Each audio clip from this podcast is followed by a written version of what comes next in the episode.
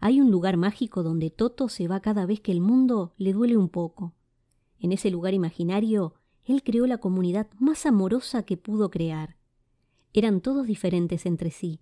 La única particularidad que había era el amor. Ese amor que no juzga, que no hiere y que ayuda a estar mejor. Toto cada día iba un rato a ese lugar mágico y se conectaba con ellos. Había enanos, hadas, brujas, unicornios, dragones, flores colibrí y más. Pero había un dragón en particular con el que Toto tenía una conexión única. El dragón Bastian le había enseñado a contener su fuego en situaciones límites y de enojo y a usarlo a su favor. Le enseñó a dar calor a sus amigos, aun cuando lo dejaban solo. Le enseñó que ser leal es pensar primero en lo que le sucede a uno, para entender que el otro, aun siendo diferente, lo podemos aceptar y acompañar. Un día, ese día que Toto sentía que la vida estaba pudiendo con él, fue a su lugar imaginario para buscarlo.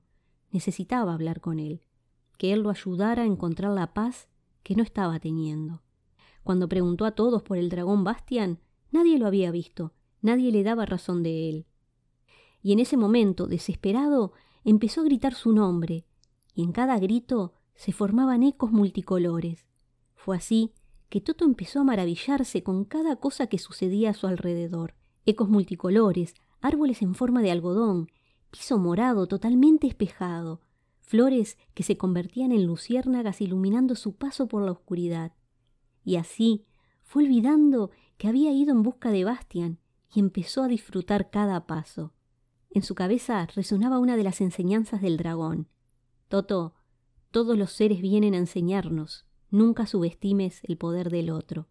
Y así fue encontrando a su paso a hadas, cumpliendo deseos que él le pedía para personas que amaba.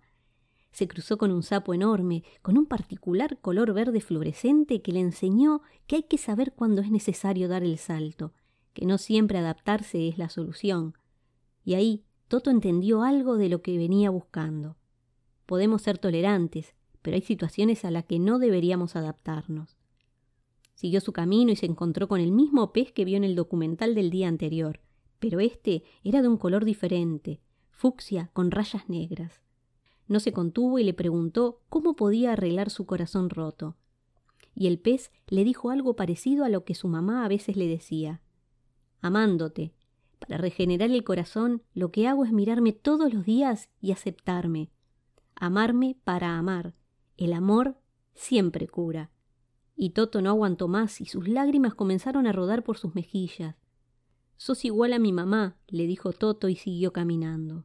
De repente apareció una puerta enorme, dorada, y cuando llegó hasta ella se abrió de par en par, y para su sorpresa todo era luminoso, como un prado, pero muy luminoso, con una cascada enorme.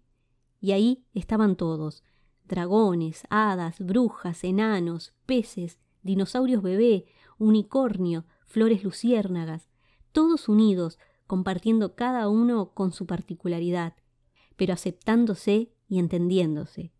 Y en un sillón lo vio a él. Estaba con sus ojos cerrados. Toto fue despacio, cauteloso, silencioso a sentarse a su lado en el piso espejado. Y se miró, se vio y entendió que no necesitaba más que mirar su reflejo para amar a otros. Cuando el dragón Bastian abrió sus ojos, lo miró y le dijo Las respuestas siempre llegan, quizás no como esperas que sucedan, pero mientras fuiste disfrutando de tu paso por este lugar, aprendiste más que buscando. Siempre vamos a estar acá, Toto. Ahora, anda a tu mundo y llévate todo lo que aprendiste. Disfruta cada instante y cuando lo creas necesario, salí de ese lugar y vení a reencontrarte con nosotros. Siempre serás bienvenido. Toto desde ese día entendió que la vida a veces duele y que no todos estamos en la misma, que somos diferentes. Aceptar es el primer paso que dio para empezar a sanar ese corazón roto.